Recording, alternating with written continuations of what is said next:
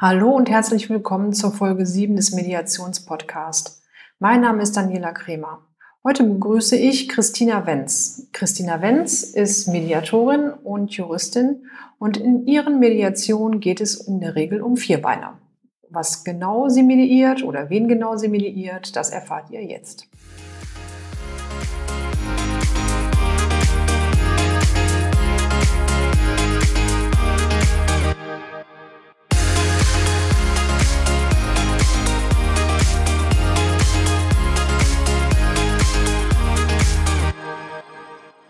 Ja, Frau Wenz, ich habe Sie ja gerade schon vorgestellt als äh, Juristin und als Mediatorin. Und äh, haben Sie uns noch was über Sie? Können Sie sich noch etwas äh, selber nochmal vorstellen? Ja, hallo Frau Kremer, herzlichen Dank für die Einladung. Ja, gerne. Ja, also ich ähm, bin Juristin und Mediatorin und ähm, habe eine Kanzlei in Kaiserslautern in der Pfalz, bin aber auch deutschlandweit tätig und ähm, ich bin eigentlich in allen möglichen Fällen aktiv. Ähm, also es geht von Familienstreitigkeiten über ähm, Streitigkeiten in Unternehmen.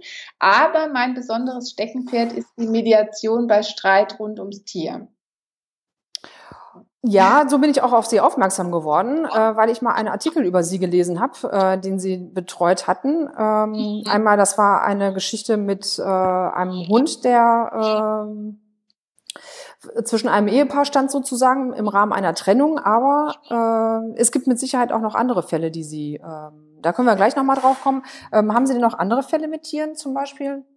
Ja, also die Bandbreite ist äh, sehr groß. Also ich habe einige Fälle, zum Beispiel Konflikte in Reitvereinen mhm. oder in Pferdepensionsstellen. Also dass dann zum Beispiel der Einsteller, der sein Pferd dort einstellt, unzufrieden ist und äh, darüber kommt es zu Streitigkeiten. Mhm. Oder zum Beispiel Ärger in der Nachbarschaft, weil der Hund regelmäßig bellt oder die Katze äh, sich immer im Gemüsebeet des Nachbarn erleichtert. Oh je, ja. Oder auch, ähm, also ein Fall, wo ich finde, dass Mediation auch sehr viel Sinn macht, ist zum Beispiel der Tierkauf. Also ich ähm, kenne einige Fälle, äh, wo Leute Pferde gekauft haben und die haben sich dann als mangelhaft, wie man ja als Jurist sagt, ähm, rausgestellt. Also die waren dann krank. Und dann ging das Ganze vor Gericht und hat dann jahrelang unter Umständen, also in mehreren Fällen hat das über ein Jahr gedauert. Und ähm, dann war in dieser ganzen Zeit unklar, wem das Pferd jetzt eigentlich gehören soll. Und das ist natürlich, wenn es sich um ein Lebewesen handelt, ein sehr unbefriedigender Zustand. Und ähm, deswegen finde ich das in solchen Situationen eine Mediation also auch sehr sinnvoll ist. Wobei man dazu sagen muss, dass die Rechtslage ja so ist, es ist ja so, ein Tier ist eine Sache. Mhm. Und, äh, und wo Sie gerade schon so richtig gesagt haben, es ist ja ein Lebewesen. Und mhm. wir können ja so gar nicht verstehen, dass äh, in manchen Fällen halt so hartherzig, in, in Anführungsstrichen hartherzig darüber ähm, befunden wird. Aber ähm, wie ist denn, ähm, ich darf nochmal zurückkommen auf den Fall, das Pferd war äh, mangelhaft, also es ja. war jetzt krank und dann ist ist denn äh, dann in der Mediation, sind Sie dann eingestiegen in die Mediation oder wie lief der Fall dann also, weiter? Ich kenne Fälle, wo es keine Mediation gab mhm. äh, in diesem Fall. Also das war dann wirklich, hat sich über Jahre gezogen. Also das ist immer so mein Negativbeispiel, weil ich das also in mehreren Fällen auch schon im äh, im näheren Umfeld hatte. Und ich habe in solchen Fällen aber auch schon Mediationen durchgeführt. Und mhm. da kann man dann eben innerhalb von wenigen Terminen, also wir waren dann einmal innerhalb von drei Wochen, hatten wir dann eine gute Lösung gefunden. Drei Wochen heißt jetzt nicht drei Wochen am Stück, sondern wahrscheinlich, ja. Nein, ja. wie viele Termine ja. in einer Woche dann? Eine, das waren eine, eine Termine, also einmal zwei und äh, zweimal ein Termin dann mhm. und dann äh, hatten wir die Sache geklärt. Also das ist dann doch sinnvoller, als jahrelang da zu streiten. Und ähm, bei Gerichtsverfahren dann sind ja auch oft Gutachten dann auch äh, nötig, wenn, gerade wenn es dann um medizinische Gutachten geht. Das kostet ja auch alles sehr viel Geld mhm. und auch dann wieder Zeit. Also das ähm, ist dann auch noch so ein Aspekt, der für eine Mediation spricht. Geld und Zeit. Äh, ja. Wenn wir jetzt überlegen halt, wir, ja, wenn so ein äh, Verfahren dann halt, äh, wer weiß wie lange dauert, äh, das ist ja kein, für keinen zuträglich mhm. und die äh, Nerven liegen ja dann auch blank und für das Tier ist es mit Sicherheit auch nicht äh, gut, weil sich die Gefühle der Besitzer ja halt auf das Tier oder die Unruhe überträgt sich ja auch auf die Tiere halt, ne? wenn die, ja. ne? also das braucht ja wirklich dann kein Mensch. Und dann ist natürlich eine Mediation schon sinn, äh, total sinnvoll, weil diese Ruhe halt dann auch irgendwann mal einkehrt. Ja. Und wenn und Sie sagen, wenn man das in drei Wochen dann auch lösen kann, ist das ja um, ist das ja umso besser, ne? Ja, das stimmt, weil weil so ein Tier hängt sich ja dann auch an den Besitzer und umgekehrt. Also wenn man ein Tier erstmal ein Jahr lang hat und es dann das Gericht entscheidet, so jetzt geben, können Sie es wieder zurückgeben, dann ist das natürlich äh, emotional für alle Beteiligten auch schwierig. Auf jeden Fall. Also wir hatten jetzt hier in der Rheinischen Post in der Lokalzeitung einen Fall, äh, wo der Richter relativ hartherzig auch über den Verbleib eines Hundes geurteilt hatte. Äh, das war eine Scheidungsangelegenheit und der äh, hat dann einfach glasklar gesagt, ich möchte jetzt wissen, wer den, wer der Hund, wer den Hund gekauft hat, also mhm. Eigentumsverhältnisse abgefragt hat, nach dem Motto, dass, oder nicht nach dem, ja doch nach dem Motto, weil es steht ja so im Gesetz, ein Tier ist eine Sache, es könnte, als wäre es ein Kühlschrank oder eine, eine Waschmaschine ja. halt und ähm, dass dann der äh, Richter sagt, das ist der Eigentumsnachweis, dann geht das geht, äh, geht das äh, Kind, das geht der Hund dann halt ähm, zu dem ähm, zu dem, dem es gehört. Ob der jetzt derjenige ist, die äh, große Bezugsperson, äh, da äh, wird dann überhaupt gar nicht nachgefragt. Und da sollte man vielleicht vielleicht kommt ja mal ein Wandel halt in der Rechtsprechung, aber äh, da wird ja gar nicht drauf geachtet. Das ist Ihnen aber auch schon so. Äh, das ist Ihnen aber auch schon so äh, untergekommen. Ich habe ja eingangs gesagt, ich bin da auf einen Artikel ähm, von Ihnen gestoßen, halt, wo sie gerade um solche Sachen halt ging. Ne? Ja, doch, das habe ich öfter, auch gerade im Rahmen von Scheidungsmediationen, aber auch als separate Mediation, ähm, dass es darum geht, wer nach der Trennung den Hund oder die Katze bekommen soll. Ja, mhm. das stimmt. Ja, weil man muss ja auch einfach so sehen, die Tiere sind ja auch, äh, ist ja wie ein Familienmitglied, oder die, die eine Bezugsperson haben und die halt mit in der Familie mitgelebt haben. Und da muss man ja auch eine äh, gute Lösung für finden, genauso wie äh, wie es Lösung, gute Lösungen oder häufig gute Lösungen dafür gefunden wird, was äh, mit dem Kindswohl ist äh, und wie das Kind dem Kindswohl halt gerecht, äh, wie man dem gerecht werden kann. Ja, und bei den Tieren oder bei den Hunden vor allem ist es dann auch oft so, also man liest ja ganz oft, dass Hunde weggegeben werden aus Scheidungs- oder Trennungsgründen. Und das ist ja, ja auch sehr schade. Also dann ähm, liegt es, ist es vielleicht doch ganz sinnvoll, wenn man sich in der Mediation dann doch nochmal zusammensetzt und irgendwie überlegt, wie man, wie man regeln kann, dass der Hund dann doch betreut ist gemeinsam. Also da hat man doch auch eine Verantwortung. Also das tut mir immer in der Seele weh, wenn ich dann wieder lese, jetzt ähm, Hund zu vermitteln wegen Trennung. Ja. Oder auch, wenn man ins Tierheim gibt, äh, geht ja. und dann mal nachfragt, warum sind denn die Tiere hier? Das sind dann gepflegte Tiere halt, die im äh, Tierheim äh, darauf warten, wieder ein neues äh, Zuhause zu bekommen. Und dann hört man auch nur solche Trennungsgeschichten. Ne? Trennungs, ja. Das äh, habe ich auch schon mit äh, Leuten aus dem Tierheim gesprochen. Also einer der Hauptabgabegründe ist Trennung. Mhm. Also es ist schade. Ja, das ist äh, wirklich schade. Ja. Äh, das ähm, soll man gar nicht meinen. Ne? Aber mhm. wie Sie schon sagten, also da man hat er dann auch eine Verantwortung und äh, dem Tier gegenüber und die sollte man dann eigentlich auch wahrnehmen. Was man ja, ja auch wunderbar kann, wenn man sich da im Vorfeld mal ja. Gedanken drüber macht, wenn es im wenn es zu einer Trennung kommt halt, ähm, dass die ähm, äh, Tierbesitzer dann halt äh, zu ihnen kommen und äh, das mit ihnen dann ähm, klären. Ein anderer Fall, den Sie eben noch angesprochen hatten, das war die Katze, die sich im, Daten, äh, im Nachbarsgarten halt erleichtert. Äh, was sind das für Fälle dann? Äh, wie werden Sie da, äh, wie kriegen Sie da eine Lösung zustande? Also das den, ist schwierig, weil man Katzen ja äh, schwer erziehen kann. Ähm, also da hört, hilft es dann oft, dass, dass so ein gegenseitiges Zuhören und aufeinander zugehen und dass man mal an einem Tisch sitzt, aber also mit Katzen ist es schwierig. Oder was jetzt zum Beispiel auch öfter schon war, dass ähm, eine Katze das Auto zerkratzt hat, weil sie sich immer auf das warme Auto gesetzt hat, was dann gerade abgestellt wurde oder so. In solchen Fällen kann man natürlich dann Entschädigungszahlungen vereinbaren. Mhm. Aber mit dem Gemüsebeet, das ist schwierig. Also ja. da äh, kann man natürlich eine Katze, einen Hund kann man dann erziehen, kann dann einen Hundetrainer kommen lassen, wenn der im Treppenhaus bellt oder so, aber mhm. mit einer Katze ist schon schwierig. Das also schon, das, ja, das kann ich mir gut vorstellen, dass das äh, dann schwieriger sein. Dann können sie ja auch ähm, zwar, dann können ja die Tierhalter dann also eine Lösung verfinden, aber da hält die Katze sich ja nicht dran. Ne? Ja, ja. Also von ähm, daher ähm, gut, dieses Miteinander zusammensitzen, drüber sprechen, das ist wahrscheinlich in jedem Fall sinnvoll. Hm. Aber ähm, also bei Katzen ist es schwierig. Ich habe auch, äh, muss ich sagen, äh, eher die Hunde- und Pferdefälle. Ah, okay. Also ich glaube, da denken sich die Leute vorher schon, ähm, das ist schwierig. Also das äh, habe ich nur mal am Rande gehabt, dass ich da ähm, vermittelnd eingetreten bin, aber also es sind häufiger Pferde- und Hundefälle, wahrscheinlich aber auch, weil ich Hunde- und Pferdehalterin bin. man, man zieht es ja da noch an, ne? Man zieht es an und hm. ich komme auch eher mit diesen Fällen in Kontakt. Hm. Also ich äh, bekomme dann doch oft mal was berichtet oder oder bekannte also Leute, die ich kenne, die reiten, die dann ein Problem haben, die die kommen dann und sagen, Mensch, du machst doch sowas, wir haben da ein Problem im Stall oder so. Hm. So ergibt sich das dann eher. Also hm. ich bin äh, da eher auf Hund und Pferd. Okay, jetzt sind Sie ja zudem auch noch Juristin und man könnte ja mhm. eigentlich meinen, dass Sie äh, jetzt auch noch mal eine nicht nur eine eine äh, Lösung, mit der alle leben können, ähm, erarbeiten mit den Parteien, sondern dass Sie auch juristischen Rat geben. Äh, das ist ja den Mediatoren eigentlich äh, ist ja eigentlich nicht vorgesehen bei den Mediatoren. Mhm. Wie handhaben Sie das dann? Also ich äh, mache es so, dass ich also in der Mediation halte ich es für ganz wichtig, dass man die Rechtslage kennt mhm. damit man auch weiß, worauf man unter Umständen verzichtet. Mhm.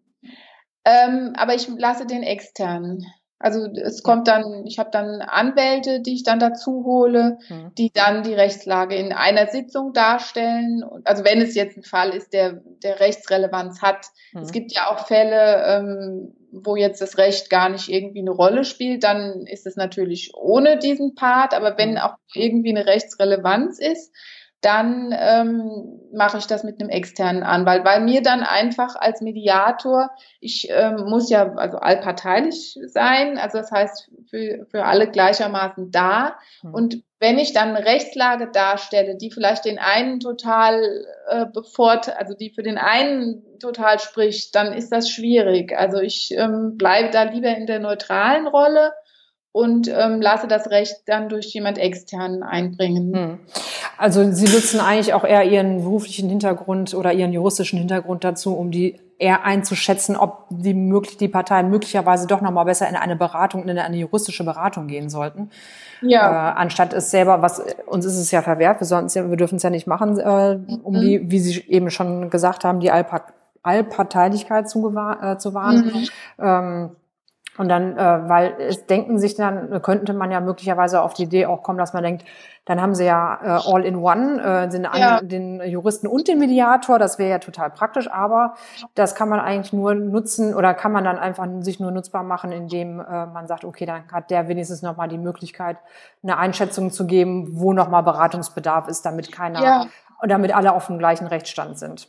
Ja, und ähm, also ich empfinde es auch als Vorteil, Jurist zu sein, weil ich einfach die Hintergründe schnell durchschaue, also mhm. weil ich dann genau weiß, worüber geredet wird und dann auch schon am, am entsprechenden Punkt sagen kann, Mensch, hören Sie hier nochmal nach. Mhm. Oder auch wenn jetzt ähm, zum Beispiel Beurkundungserfordernisse sind, also wenn, wenn jetzt die Leute einen Vertrag schließen, wo es um, um darum geht, dass der eine dem anderen das Haus überträgt oder so, also dass ich dann immer genau weiß, Mensch, da gehört noch ein Notar dazu, dass ich halt dann diese Hinweise geben kann. Mhm. Also das ähm, empfinde ich als entlastend, also ja. das für mich. Mhm, auf jeden Fall. Also dass sie da nicht im, ja, sie haben dann auch natürlich den Kopf frei und können sich dann voll und ganz auf die äh, Interessen der Medianten ja. erklären und äh, dann müssen Sie im Hinterkopf nicht noch überlegen, und was wäre da noch zu beachten. Also das ist dann richtungsgebend, äh, aber ansonsten haben Sie dann auch, äh, sich, können sich dann voll und ganz auf die Parteien konzentrieren. Ja, also ich ähm, sehe das wirklich, ich äh, bin da voll in der Rolle des Mediators. Hm. Also ja. nicht äh, noch zusätzliche Rechtsberatung, sondern wirklich die Mediation. Hm. Und also ich äh, empfinde es einfach so als für mich richtig und angenehm. Ja, ist ja auch ist ja auch stimmig und mit dem Berufs steht ja auch im Einklang ja. mit unserem Berufsbild halt. Ja, ne? also, ja.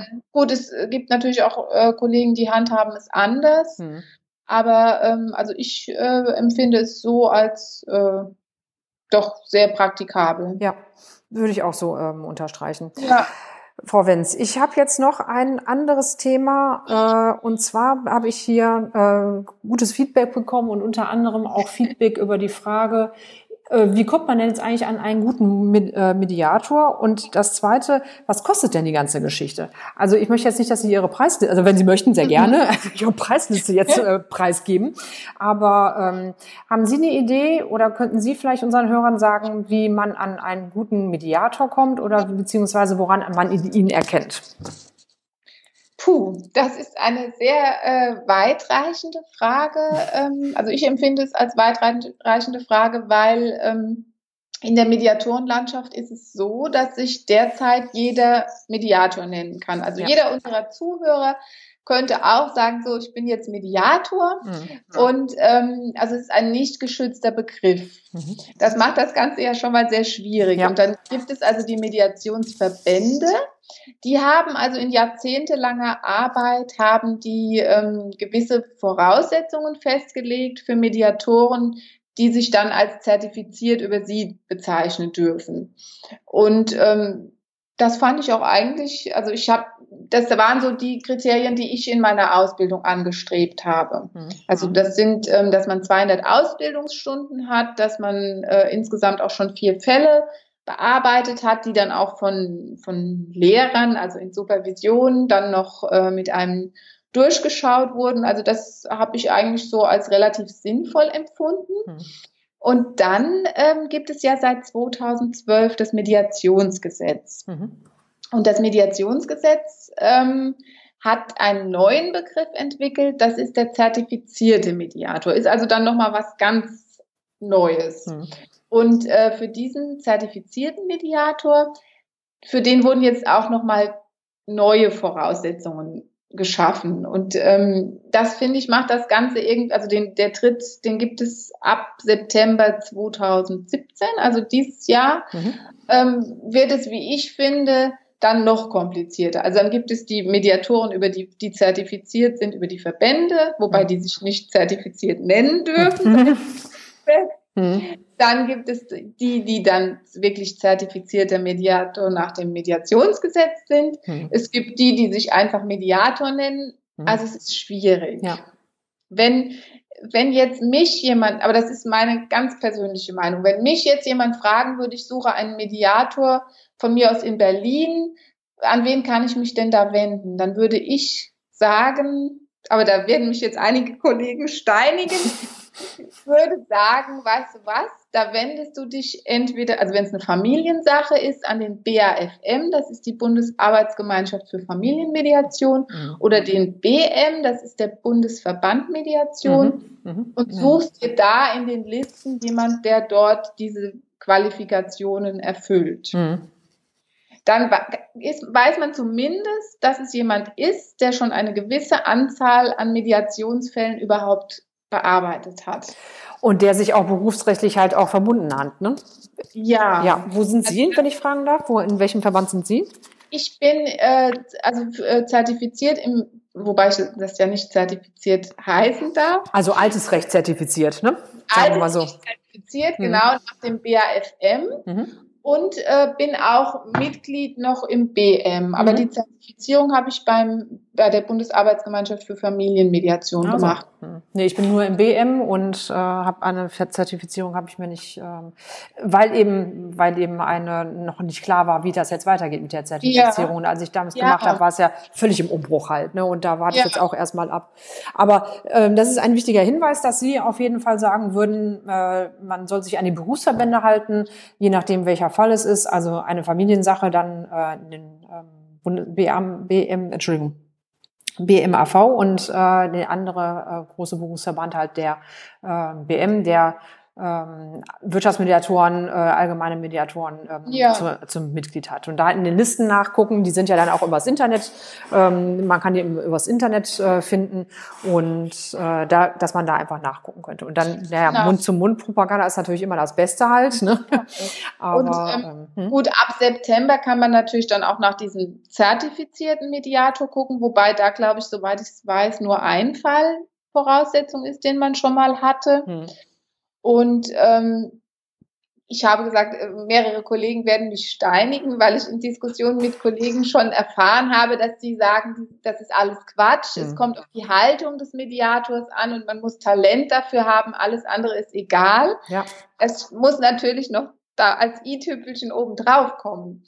Also ähm, man muss, also ich finde, also ich würde es so machen, ich würde mich äh, an die Verbände wenden, gucken, wer ist da, dann würde ich mir schon mal die Homepages anschauen, mal die Fotos, ist das jemand, mit dem ich mir vorstellen könnte, irgendwie zu tun zu haben? Hm. Dann würde ich da einfach mal anrufen und würde mich erkundigen und einfach mal mit demjenigen sprechen. Und wenn man dann ein gutes Gefühl hat, dann äh, würde ich da loslegen.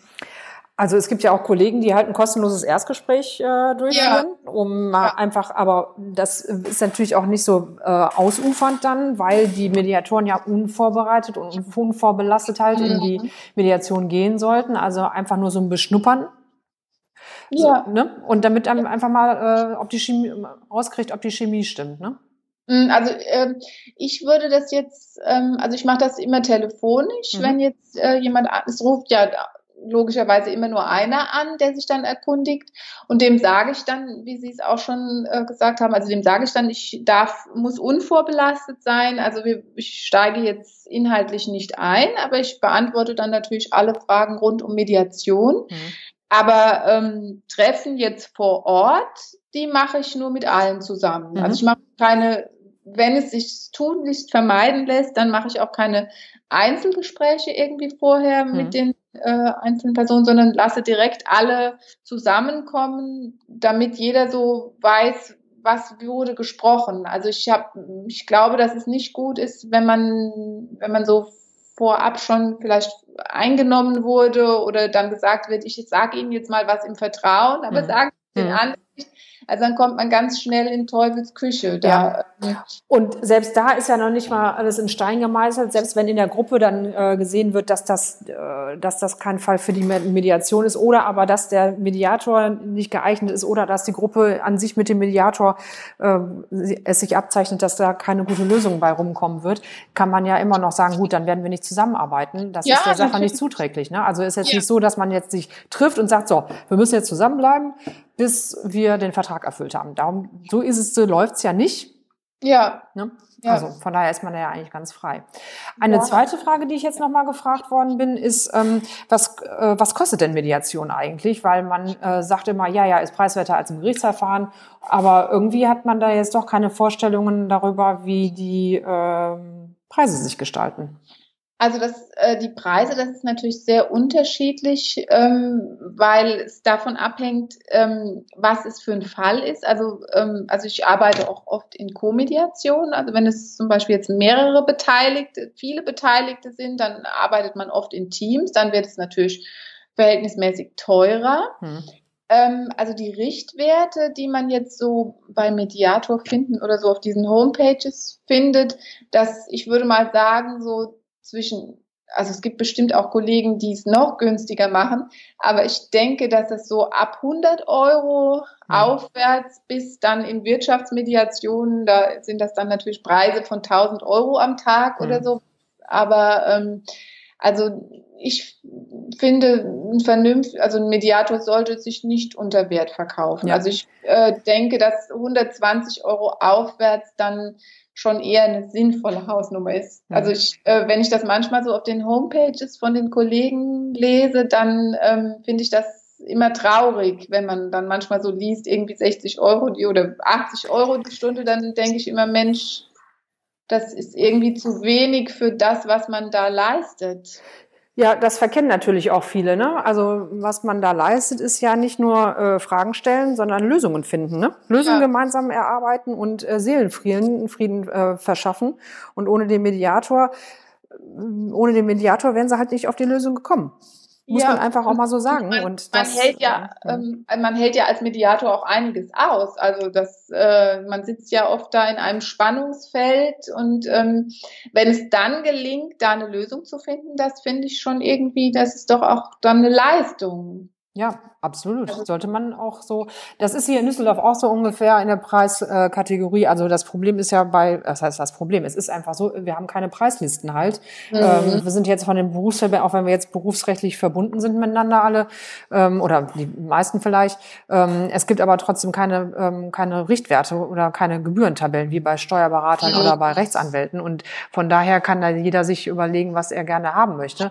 Aber ähm, es ist auch so, hier haben wir auch so eine Preisklasse von so 120 bis, ja, ja. je nach Fall halt die Stunde, äh, dann also plus Mehrwertsteuer ne, für Unternehmen. Ja, ja, ja. Und ähm, äh, plus äh, Mehrwertsteuer dann und ähm, das kann dann auch hochgehen bis 200. Aber das kommt natürlich, wie Sie schon sagten, halt darauf an, was das für eine Sache ist halt, ob es mehrere Beteiligte sind, wie viele Beteiligte das sind.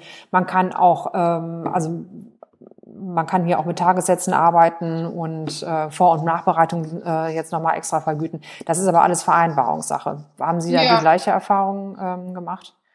Ja, auf jeden Fall. Also und ähm, man hat ja auch, das hört sich dann im ersten Moment so viel an, dann vielleicht für denjenigen, der anruft, dann irgendwie 120 oder 140 Euro die Stunde. Hm. Aber so viele Stunden braucht man ja auch gar nicht. Also ich habe das oft zum Beispiel jetzt in Scheidungsvereinbarungen, dass man sich drei, viermal trifft für mhm. irgendwie zwei Stunden oder zweieinhalb Stunden, mhm. dann oft schon eine sinnvolle Lösung hat. Also das ähm, muss gar nicht unbedingt so sein, dass man jetzt da wochenlang sich äh, trifft, sondern das geht auch oft relativ schnell. Ja, und wenn man überlegt, dann haben sie jetzt, wenn sie drei, vier Stunden sich äh, zusammensetzen und eine Lösung erarbeiten, dann haben sie dann äh, im, ähm, ich sag mal, im 600 Euro, sind das dann 600, 700 Euro halt, für die sie eine ja. coole Lösung erarbeitet haben.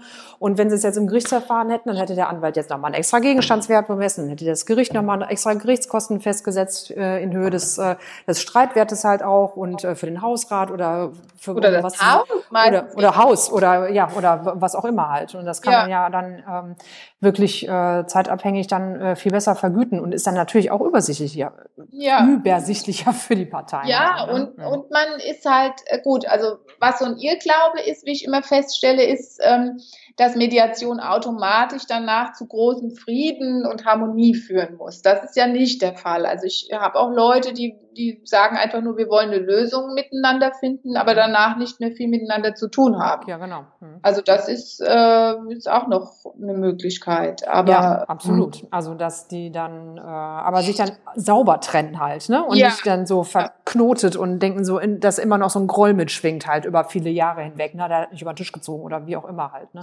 Genau, also mhm. es bietet eine Möglichkeit, dass es doch irgendwie in einer gewissen Harmonie vonstatten geht, aber es ist kein Zwang. Also man kann trotzdem anschließend sagen, nee, also äh, mit dem will ich jetzt nichts mehr zu tun haben, mhm. aber suchen eine faire Lösung. Genau. Also man kann, man muss aber nicht. Ne? Ja, ja, genau. genau. Frau Wenz, das ist doch ein schönes Schlusswort. Ja. Haben Sie noch irgendwas, möchten Sie noch irgendwas loswerden? Nee, also ich ähm, bin eigentlich, äh, ich denke, das ist jetzt eine runde Sache. Der Hund hat doch nicht gebellt. ja, wir hatten ja im Vorgespräch haben wir uns darüber unterhalten, ob der Hund ja. bellen könnte. Hat er nicht. Nein, Dabei könnte er doch mal sich mal auch mal zu Wort melden. Genau. Aber ich würde sagen, super. Wir können jetzt auf Befehl bellen, aber das machen wir jetzt lieber nicht. Nee. Ähm, Frau Wenz, wenn man Kontakt zu Ihnen aufnehmen möchte, wo findet man Sie? Ihre Homepage? Man findet mich im Internet unter www.mediation-wenz, also B-E-N-Z, mhm. Okay, wunderbar. Ähm, ich werde die äh, auch nochmal in die Show Notes packen, die Adresse, mhm. dass man sich dann an Sie wenden könnte, ähm, entweder über die Homepage und da gibt es ja dann weitere Kontaktmöglichkeiten, wie man, äh, die man zu Ihnen, wie man den Kontakt zu ihm aufnehmen könnte. Mhm. Wunderbar, Frau Wenz, ich danke Ihnen ganz herzlich für das, für das schöne Interview. Ja, und, ich danke ähm, Ihnen ja, okay, also ich danke Ihnen. Ja, tschüss. tschüss. Ja, das war das Interview mit Christina Wenz, Mediation rund um das Tier. Dass das ihr Steckenpferd ist, hat man wirklich gemerkt, finde ich. Und bei solch einem Thema ist es auch wirklich wichtig, dass der Mediator, für dich ist, ist, dass der Mediator auch wirklich ähm, Tiere mag und ähm, sich um das Wohlen der Tiere auch ähm, sorgt. Alle Informationen zu dieser Folge findet ihr unten in den Show Notes oder aber auf www.mediationspodcast.de slash Folge 07. Und wenn ihr mir eine Bewertung hinterlassen möchtet bei iTunes, dann könnt ihr das natürlich sehr gerne machen. Bis dahin ich, verbleibe ich bis zur nächsten Folge, eure Daniela Kremer.